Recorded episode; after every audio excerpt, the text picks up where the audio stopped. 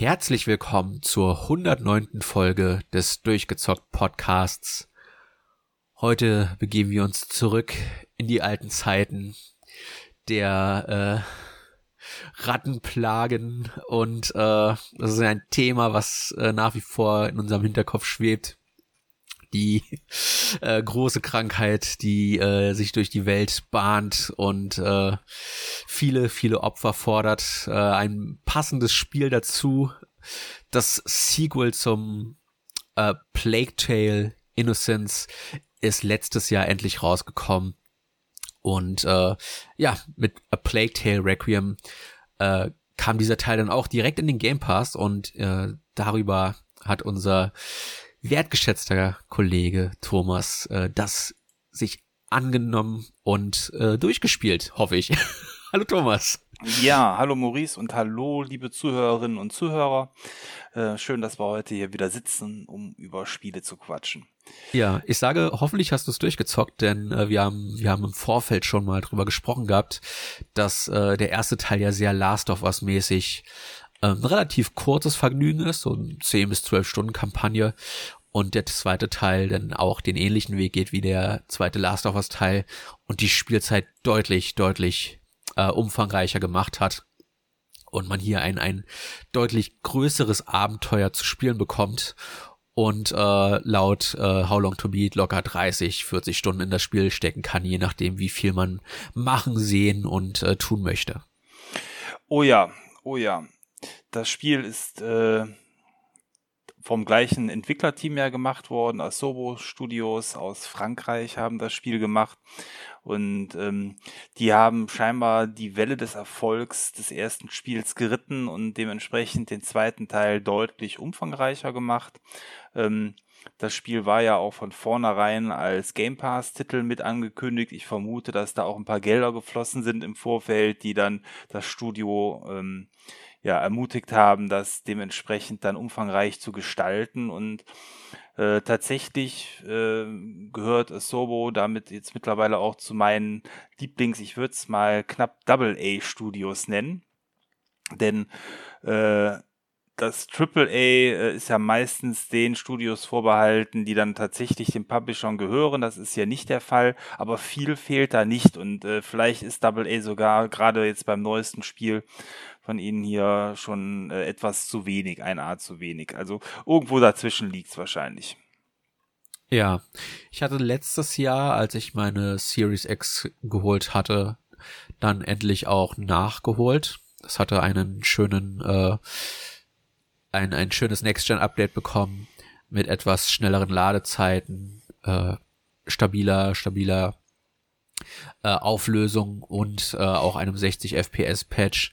Ich muss allerdings gestehen, dass mir das Erlebnis dann doch nach Last of Us 2 ein wenig zu steif äh, vorkam, dass ich dann den zweiten Teil erstmal wieder vor mir herschiebe. Und äh, ich hoffe, dass du mich jetzt überzeugen kannst, dann noch in den zweiten Teil reinzuschauen. Äh, das, das Asobo Studio, interessanterweise, ähm, obwohl es kein First-Party Microsoft Studio ist, die haben zwischen den beiden Plague Tale Spielen das äh, fantastisch aussehende äh, Microsoft Flight Simulator gemacht. Ich habe das auf der Xbox hier. Es ist ja normalerweise eine eine PC-Franchise, aber äh, der letzte Teil hat es auch auf die Konsolen geschafft.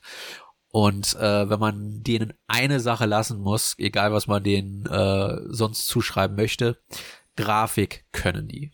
Und äh, von den Bildern, die ich jetzt hier auf der Steam-Page sehe, da haben sie auch beim zweiten nicht äh, gespart, was die visuelle Pracht des Spiels angeht. Oh ja, dann hast du jetzt gerade schon das angesprochen, was sicherlich das auffälligste des äh, Spiels ist, nämlich dass es einfach unglaublich gut aussieht und also mehr Next Gen gab es in bisher nur sehr, sehr wenigen Spielen zu sehen. Ähm, die Art und Weise, wie ähm, hier diese Charaktere zu Leben erweckt werden, die Mimik der Figuren, die teilweise ähm, sehr gut ist, teilweise immer noch so ein bisschen cringe wirkt. Das, äh, sage ich mal, äh, ist sicherlich auch ein herausstechendes Merkmal des Spiels, einfach, dass der Detailgrad so, was so Texturen angeht und was die an Kleidung tragen und ähm, wie überhaupt die Lebendigkeit der Spielwelt präsentiert wird. Ähm, das sind alles Dinge, die bei dem Spiel fast ungesehen sind oder wenn überhaupt nur mit Spielen wie einem Uncharted oder ähnlichen AAA-Spielen oder von mir aus auch einem äh, Tomb Raider äh, der letzten Teile vergleichbar ist. Ähm, wobei also gerade hier äh, das Ganze spielt ja wie auch der erste Teil im äh, ja, im mittelalterlichen Frankreich und vielleicht an der Stelle auch da die Anmerkung, dass die Story direkt ähm, anschließt an den ersten Teil.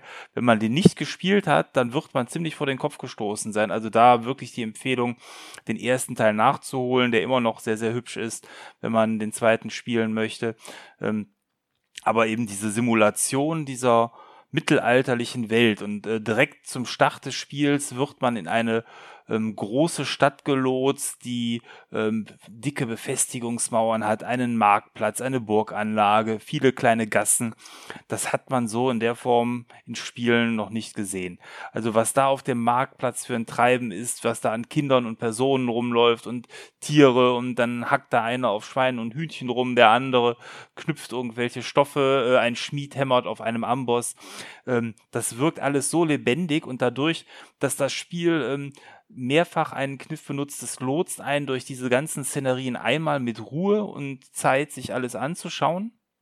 Und dann bricht im Verlauf des Spiels meistens das Chaos über diese Orte ein und äh, dann wird die ganze Szenerie dann ins Dunkel gekehrt. Ähm, das gibt einem aber immer wieder die, die Möglichkeit, eben auch die Grafik zu genießen und einfach das Flair der Städte in sich aufzusaugen.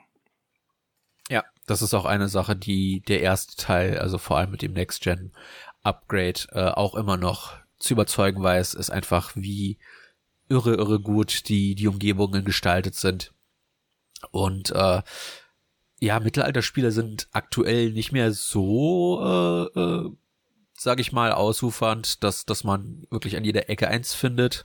Aber äh, es ist schön, immer wieder mal dann doch mittelalterliches Europa zu sehen. Und äh, ja, die Bilder äh, sprechen definitiv für sich, dass auch hier am, am zweiten Teil äh, nicht gespart wurde, um, um diese Welt umzusetzen. Mhm. Und ähm, was man auch sagen muss, ist, also jetzt hier bei dem Spiel von Open World zu sprechen, wäre definitiv falsch und zu viel, aber ich würde von Open Level sprechen.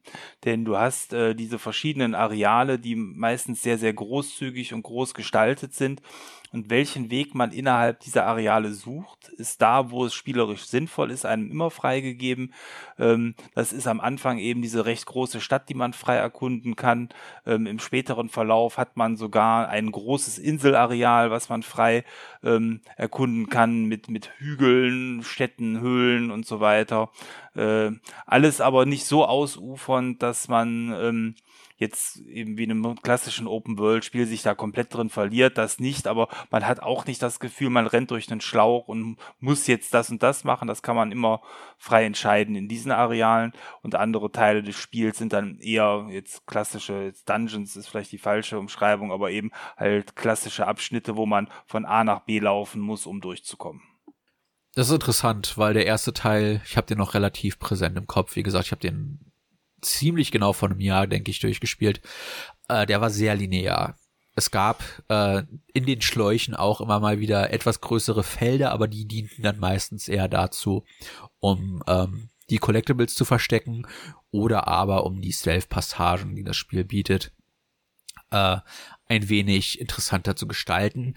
Denn äh, wir spielen jetzt hier nicht den, den großen Ritter, oder, oder irgendeinen Wachmann, sondern wir sind Amicia, eine, eine jugendliche Dame, die versucht, ihren am Anfang des ersten Teils sehr kränklichen Bruder Hugo, äh, es spielt in Frankreich, ne?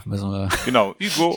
äh, äh, dann äh, durch diese, diese Rattenplage äh, lebendig zu, zu bringen und dabei treffen sie immer wieder auf neue Freunde und äh, du sagtest es schon, ne, es geht dann direkt da weiter, wo der erste Teil aufgehört hat.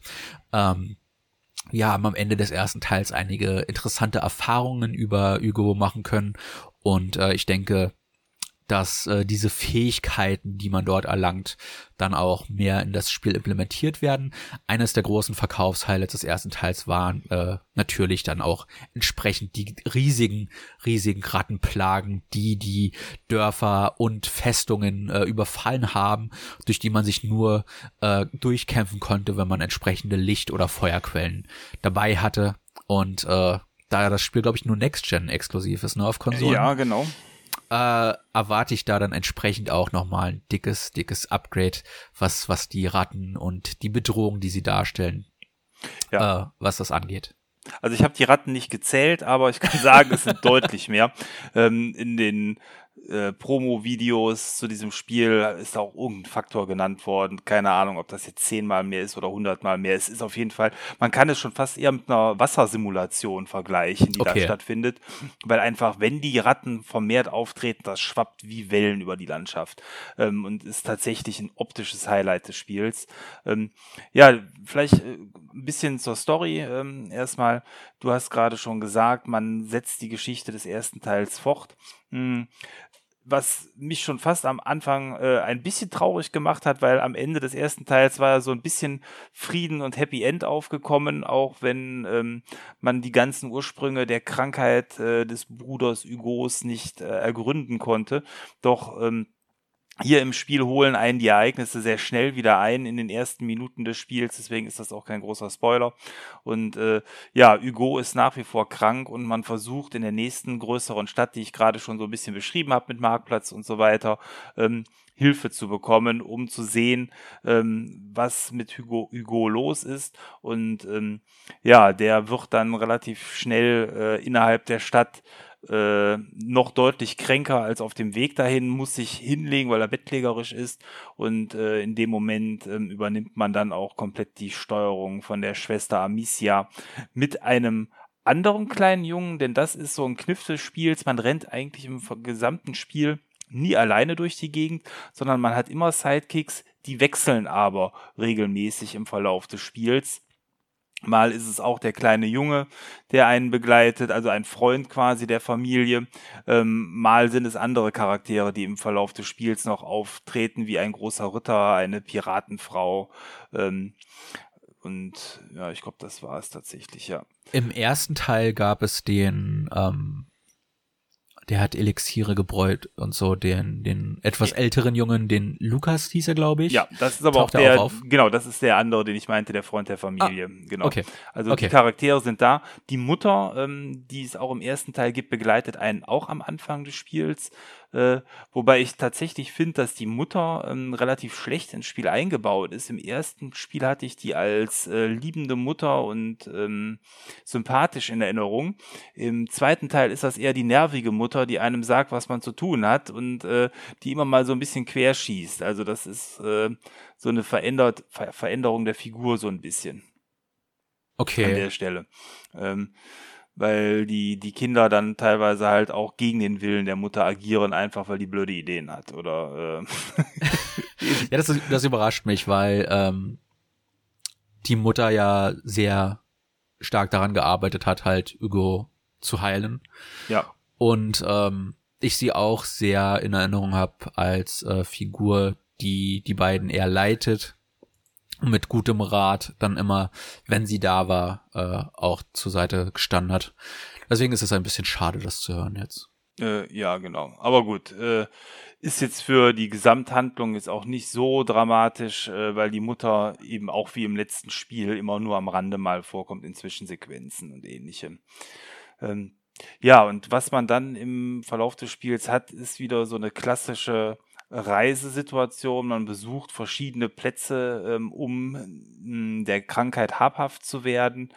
Äh, ich hatte eben schon angedeutet, man ist ähm, auf dem Festland unterwegs in verschiedenen Städten und auch ähm, mit Übersee oder nicht Übersee, mit, mit Überlandreisen. denn überall, wo der kleine Hugo langkommt, verbreitet sich wie auch im letzten Spiel die Pest man hat fast den Eindruck, dass es quasi äh, mit ihm als Pestbringer ein wenig zusammenhängt. Und ähm, dann begibt man sich zum Ende des Spiels auf eine, ja, auf eine Insel, weil der kleine Hugo hat schon zu Beginn des Spiels die Vision, dass es eine sagenumwobene Insel vor der Küste von Frankreich gibt, wo ähm, ja, es ein Heilmittel gibt für ihn, was ihn befreit von der Krankheit. Und tatsächlich besucht man diese Insel dann auch im Verlauf, im Verlauf des Spiels. Äh, und auf dieser äh, Insel ist dann auch nicht alles so, wie es scheint, äh, als man da ankommt.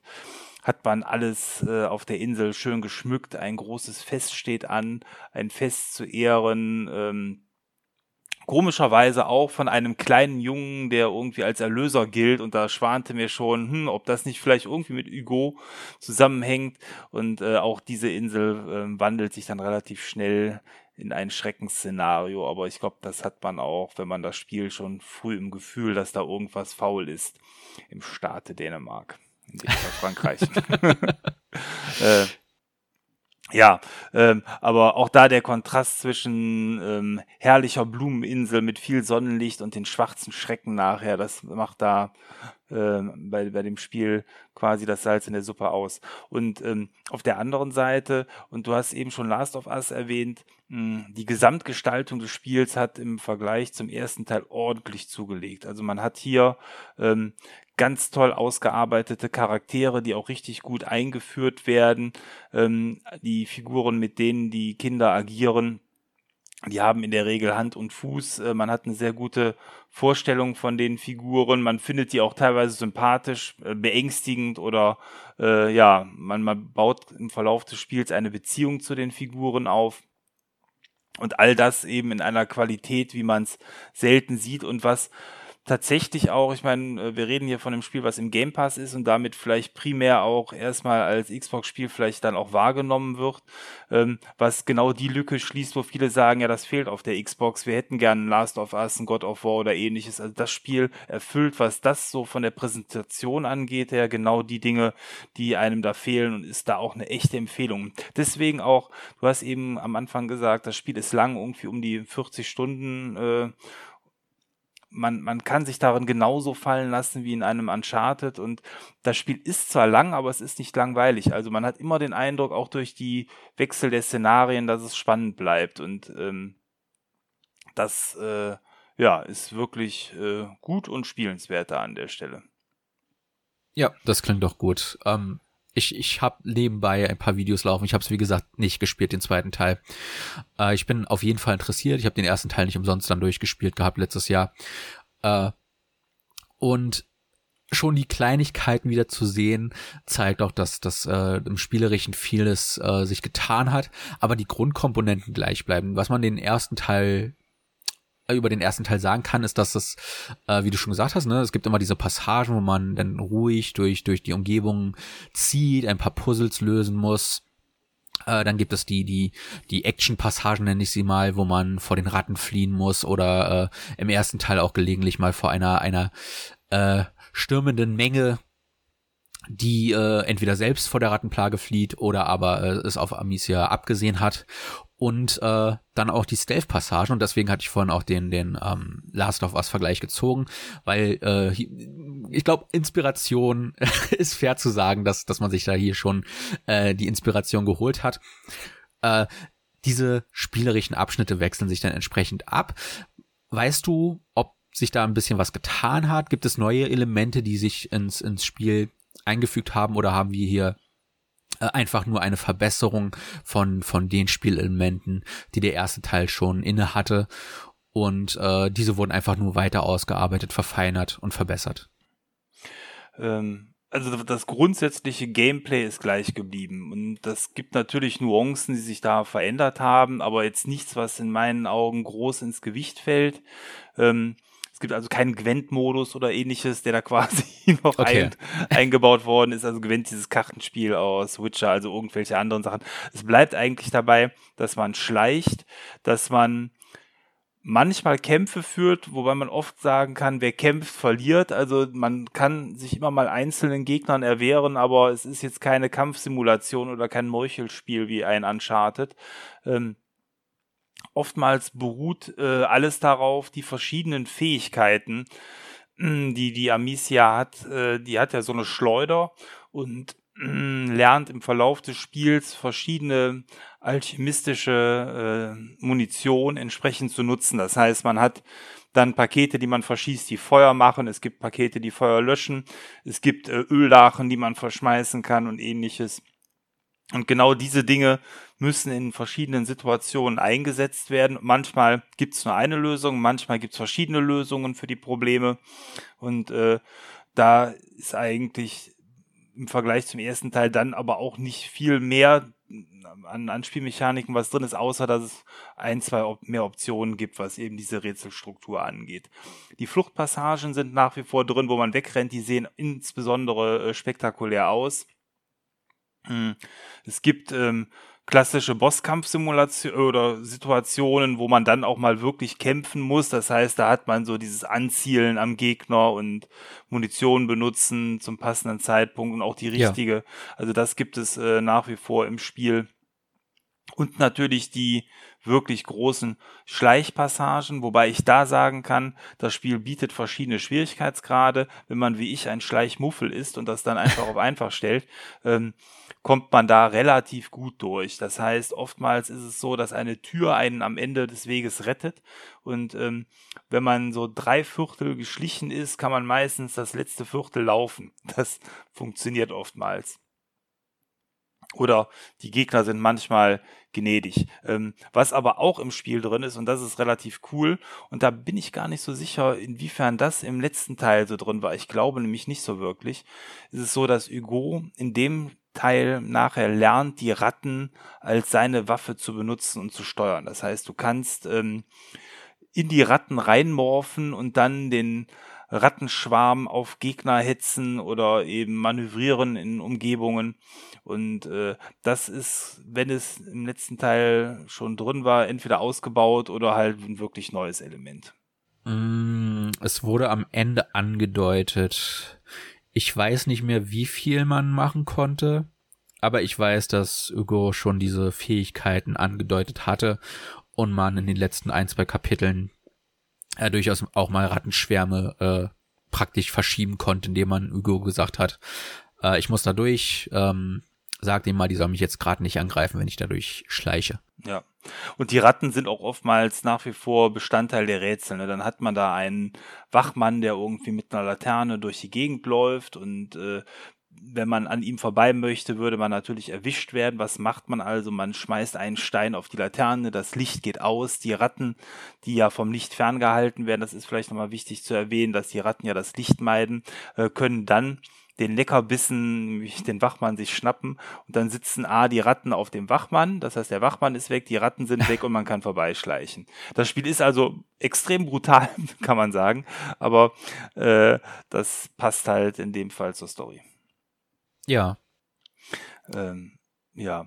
Ähm, Jetzt überlege ich gerade, äh, was man noch sagen kann, ohne zu viel zu spoilern, weil wir haben ja schon ein bisschen, sage ich mal, gespoilert, aber ähm, da die Story ja so das Hauptaugenmerk ist, will ich da auch nicht zu viel sagen. Ähm, was ich aber noch erwähnen will, ist insbesondere, dass es eben im Verlauf des äh, Spiels einen Rittercharakter gibt, der die äh, Kinder begleitet. Der ist insofern interessant, weil man nicht genau weiß, warum der einen begleitet und was die Motivation ist. Der ist also so ein bisschen zwielichtig. Ähm, ich würde mal sagen Han Solo Plus, wo man bei Han Solo noch sagt, er hat das Herz auf jeden Fall am rechten Fleck. Ähm, Lasse ich das hier mal offen, ob dem so ist. Ähm, das will auch das Spiel. Ähm, der begleitet einen, der ist der Brecher, den man braucht, um durch gewisse Situationen durchzukommen, aber man weiß eben nicht, ob er einen nicht hintergeht und eigentlich quasi äh, nur in Anführungsstrichen verkaufen will oder ähnliches. Also das ist äh, eine ganz tolle Figur in dem Spiel und er führt einen im Verlauf des Spiels dann zu einer Piratenfrau, die auch ein ganz toller Charakter ist. Äh, die hat, äh, wie es sich für eine Piratenfrau gehört, ein Schiff, mit dem man auch im Verlauf des Spiels fährt. Man fährt zwar nicht selber, also jetzt nicht wie bei einem äh, Pirates, äh, wo man das Spiel dann dementsprechend selber steuert, aber man hat äh, Passagen, die es auf dem Schiff zu lösen gibt, wo man auch fantastische Meeresanimationen hat. Ähm, das macht Spaß und die Frau ist auch äh, toll, weil auch bei ihr ähm, weiß man nicht 100%, wo man dran ist. Sie hat äh, eine eigene Motivation, die sie mitbringt. eine eigene Geschichte, aber ähm, sie übernimmt dann äh, im Verlaufe irgendwann aber auch mehr die Rolle, die man sich vielleicht von der Mutter gewünscht hätte im Verlauf des Spiels und ähm, das äh, macht eine ganz tolle Beziehung dann aus innerhalb der Charaktere. Also ein, ein sehr schöner Charakter an der Stelle. Ja, das ist auch was, was der, der erste Teil sehr stark gemacht hat, ist halt wirklich äh, Charaktere einzuführen und diese dann im, im Storyverlauf auszubauen. Die Beziehungen zwischen den neuen Figuren und Amicia, Hugo und Lukas dann äh, zu vertiefen und gelegentlich auch mal dann äh, ja praktisch den den Ast zwischen äh, die die beiden Fraktionen zu werfen und äh, dann dann mit neuen Herausforderungen diese äh, Freundschaften äh, auf die Probe zu stellen. Und es klingt ja gut, dass man dann das weiter ausgebaut hat. Äh, und es freut mich natürlich auch, dass, dass Lukas dann äh, weiterhin auch Bestandteil ist, weil ich glaube, ich bin ehrlich, ich glaube, er war mein Lieblingscharakter im ersten Spiel. Äh, ich hatte ein, ein etwas größeres Problem mit dem Cast des ersten Teils, deswegen äh, war ich auch nicht so äh, gezwungen darauf, den zweiten Teil jetzt sofort spielen zu müssen. Aber wenn du sagst, dass der, der äh, unterstützende Cast sehr, sehr stark ist und äh, auch durchaus Intrigen bereithält, dann äh, freut mich das, das natürlich äh, zu hören, dass man da scheinbar eine der Schwächen des ersten Teils noch ausgebaut hat. Ja, äh, zumal eben ein Spiel ja nicht nur von den Begleitern lebt, sondern auch von den Widersachern und wer an den ersten Teil denkt, wird mit Sicherheit diesen Bischof oder was es war in Erinnerung halten, die, also quasi den, den Hauptantagonisten ähm, des Spiels und das macht der zweite Teil in meinen Augen noch besser, weil ähm, der Gegenspieler, der hier eingeführt wird, äh, bekommt sehr viel Charakter. Ähm, auch da gibt's äh, schon zu Beginn des Spiels harte Auseinandersetzungen. Das ist so eine Art schwarzer Ritter, so würde ich es jetzt einfach mal bezeichnen. Eben ein Häscher ähm, der Obrigkeit, der versucht für Ordnung zu sorgen und eben relativ schnell mitbekommen hat, dass die Kinder ähm, irgendetwas vorhaben im Land, was äh, nicht so richtig ist. Und ähm, da ich eben ja schon erwähnt habe, dass die relativ, die Kinder relativ blutig vorgehen und auch quasi Leute des Königs ermorden, ähm, hat er relativ schnell eine sehr hohe Motivation, die Kinder äh, zu fangen, weil er eben seine eigenen Leute äh, verloren hat. Und daraus ergibt sich dann eben eine sehr äh, tolle Beziehung auch in dem Fall mit dem, mit dem Gegenspieler. Und es kommt sogar im Verlauf des Spiels dann noch jemand äh, weiteres dazu. Vielleicht die Macht, die dahinter steht, das will ich jetzt auch gar nicht so genau sagen, aber man hat quasi zwei Gegenspieler in dem Spiel. Das kann man schon ganz klar sagen. Wie bei den Sith, äh, wo es immer zwei gibt, äh, hat man hier also auch äh, zwei Gegenspieler und ähm, beide kriegen genügend Rampenlicht, um nicht zu kurz zu kommen. Ja, so viel vielleicht dann äh, zur Story.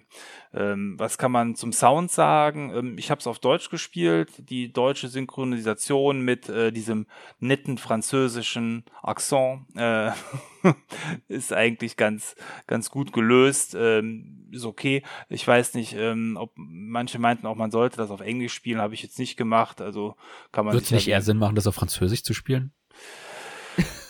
Äh, mit, mit Sicherheit. Das werden aber die meisten nicht so gut verstehen wie Englisch. Insofern, ja, bin ich bei dir. Ähm, ich habe es auch auf Deutsch gespielt. Den Insofern, ich habe also. genau ganz normal auf ja. Deutsch gespielt, wie ich die meisten Spiele äh, spiele und das äh, ist okay.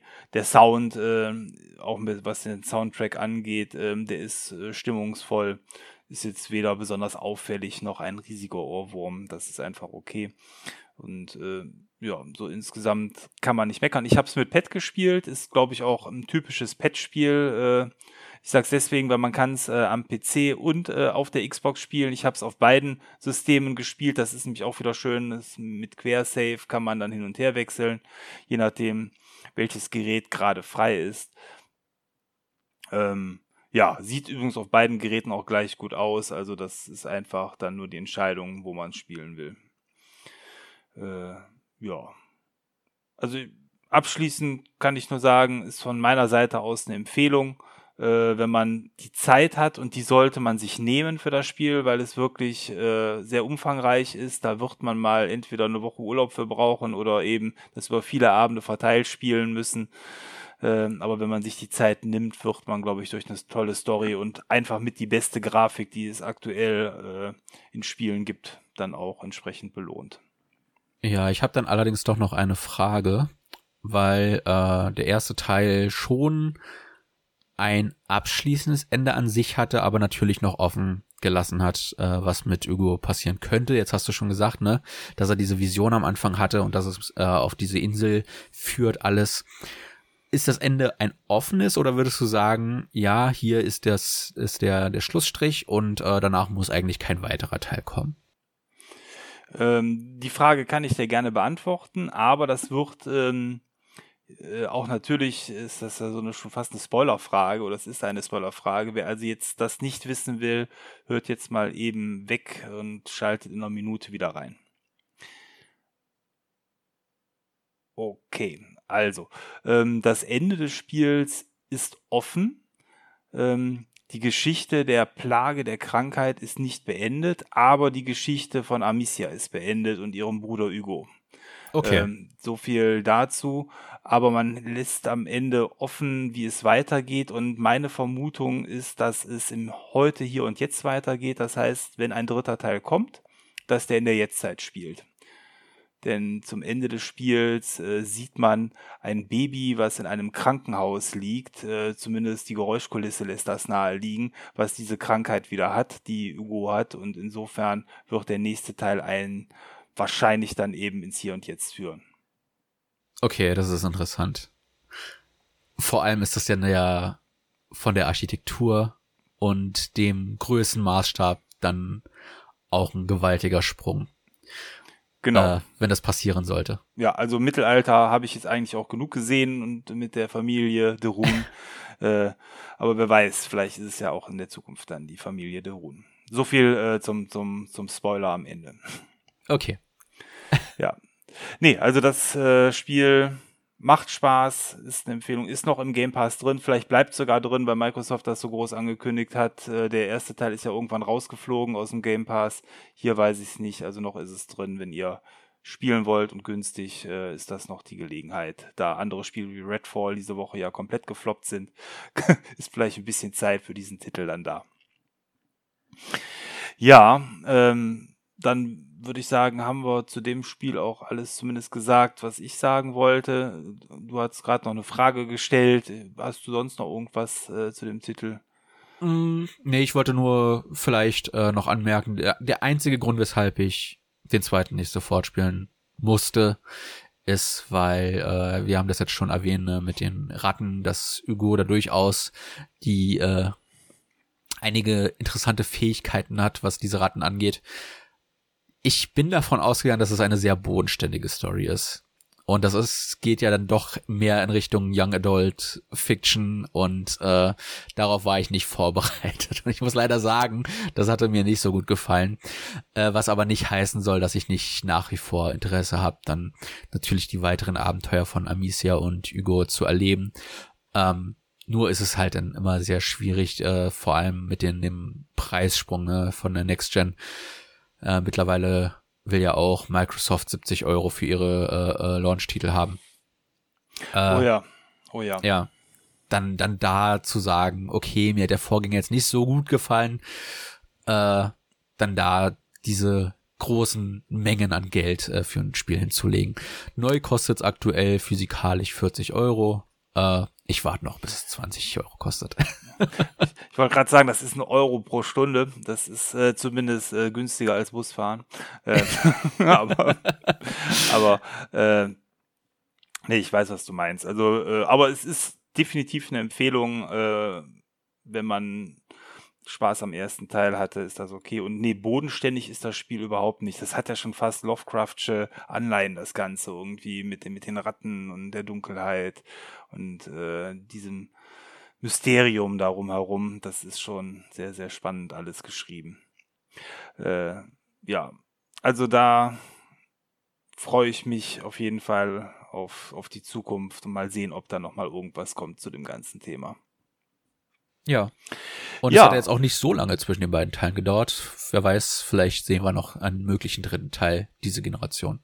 Nee, also das muss man natürlich auch sagen. Also was da innerhalb jetzt von drei Jahren Programmierzeit so grob rausgehauen worden ist, wo ja. gefühlt andere ähm, fünf Jahre lang, lang äh, programmieren und äh, irgendwie rumwerkeln. Das ist schon sehr, sehr gut geworden. Und es ist einfach auch gepolished. Also es ist jetzt auch nicht so wie andere Spiele, die zuletzt rausgekommen sind, wo man den Eindruck hat, boah, äh, was, was hat man denn jetzt da auf den Markt geschmissen? Nee, also auf der Xbox äh, läuft's richtig rund, auf dem PC läuft's auch richtig rund, ähm, ist aber auf dem PC natürlich, weil es ja die Xbox-Grafik bietet, sehr hardwarehungrig. Ähm, mhm. Da muss man ähm, ich sag mal, zumindest eine RTX-Grafikkarte haben, ähm, damit das Spiel dann äh, mit, dem, mit der Xbox auch gleichzieht, weil man da auch so ein paar äh, ja, Licht- und Schatteneffekte in dem Spiel hat. Aber äh, ja, also wenn man das hat oder ein bisschen runterregelt, kann man es am PC dann eben auch ganz gut spielen. Ja, also ich habe jetzt gerade mal nachgeguckt, am 14. Mai 2019 kam der erste Teil raus, also drei Jahre. Äh, es ist nicht unwahrscheinlich, dass in drei, vier Jahren möglicherweise ein nächster Teil folgt. Ja, genau.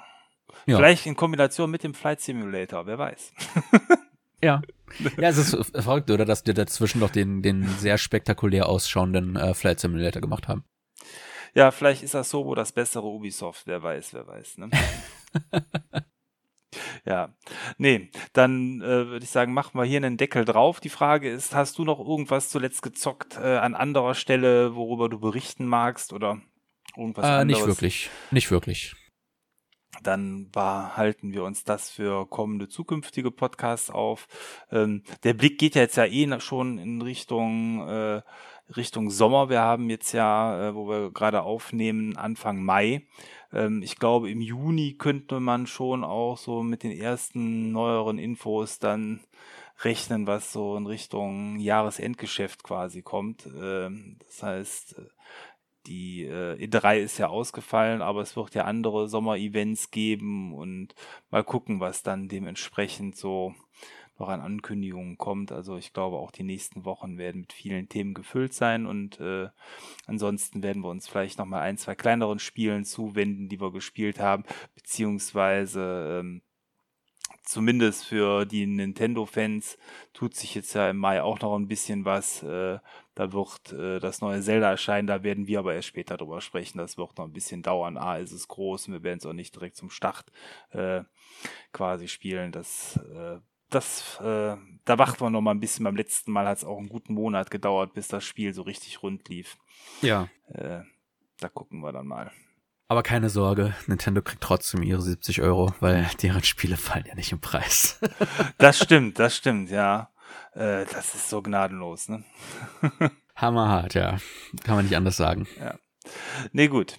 Dann äh, haben wir für heute alles äh, soweit zum Spiel gesagt, was wir sagen wollten. Dann äh, bleibt mir jetzt nur noch zu sagen, ich wünsche euch einen schönen Tag, was auch immer ihr gerade macht. Äh, und dann sage ich bis demnächst. Ciao, euer Thomas. Auch von mir. Macht's gut. Bis zum nächsten Mal. Euer Maurice.